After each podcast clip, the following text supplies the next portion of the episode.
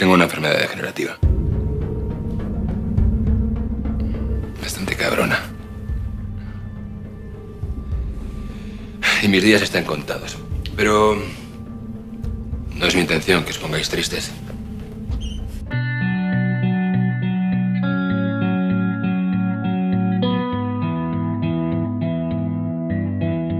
¿Cuáles son las motivaciones reales que un hombre tiene para vivir después de enterarse que le quedan meses de vida? Las mismas que tiene un hombre sano que se aferra a la absurda ilusión de trascender en la inmensidad del universo, llevando adelante el golpe del siglo. Misteriosamente, Andrés de Fonobiosa ingresó a la Casa de la Moneda convencido del plan a ejecutar. Señores, ha sido un placer atracarles, pero ya es tiempo de disfrutar de unas merecidas vacaciones pese a tener a la parca mordiéndole los talones. Le habían diagnosticado una enfermedad terminal y le quedaban meses de vida. Quizás por eso habría sido el líder perfecto para comandar la operación del que sería recordado como el golpe más importante de toda la historia. En cuanto a sus motivaciones, son una incógnita. ¿Por qué arriesgaría lo último que le quedaba de vida para ganar un dinero que no podría gastar?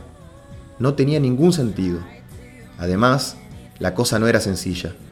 Sergio se lo había explicado mil veces, y como buen docente, desde la teoría, él lo hacía parecer fácil.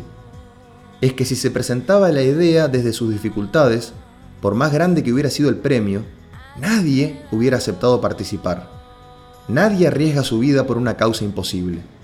Sergio, como profesor, tenía claro que lo imposible había que presentarlo como posible y una vez entendido dentro de las posibilidades, con un buen plan podría hacerlo parecer fácil.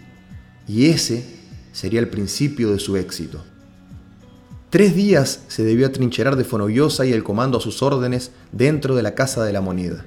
En ese lapso, el plan era distraer a la policía para ganar tiempo. Mientras más tiempo ganaran, más dinero podrían fabricar. Era un crimen revolucionario, un asalto al poder, un robo a los que roban. En esos tres días las cosas se complicarían mucho. Habría bajas en el comando.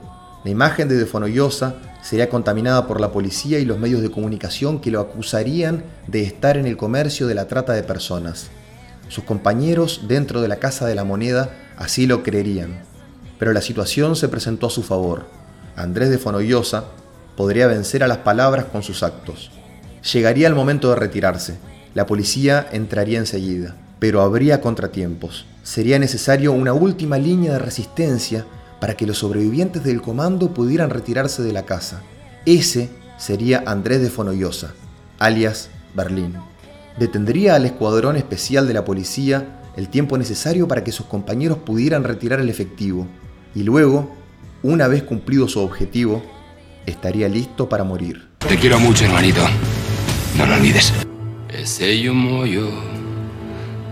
Da partigiano.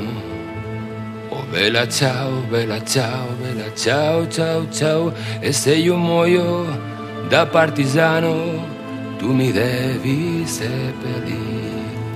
E seppellire lassù in montagna. Oh bella ciao, bella ciao, bella ciao, ciao, ciao. E seppellire lassù in montagna sotto l'ombra un bel.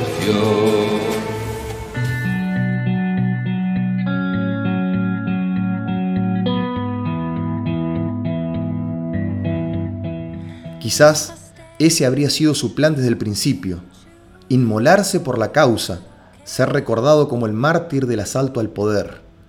O quizás algo mucho más simple, como rendirle homenaje a un padre que habría muerto a balazos sin poder ejecutar el plan sobre el que habría pensado toda una vida. Berlín sería mártir, héroe y mentor de hazañas. Y mi intuición me dice que usted no nos respeta. Lo que yo creo es que eres un hijo de puta, sudaca, tuerto y maricón. Sudaca sí, es cierto pero de escuela alemana, la de Berlín. Soy el sudaca que vino a repatriar el oro que ustedes saquearon, hijo de puta. Todos vamos a morir. Por eso brindo. Porque estamos vivos. I don't care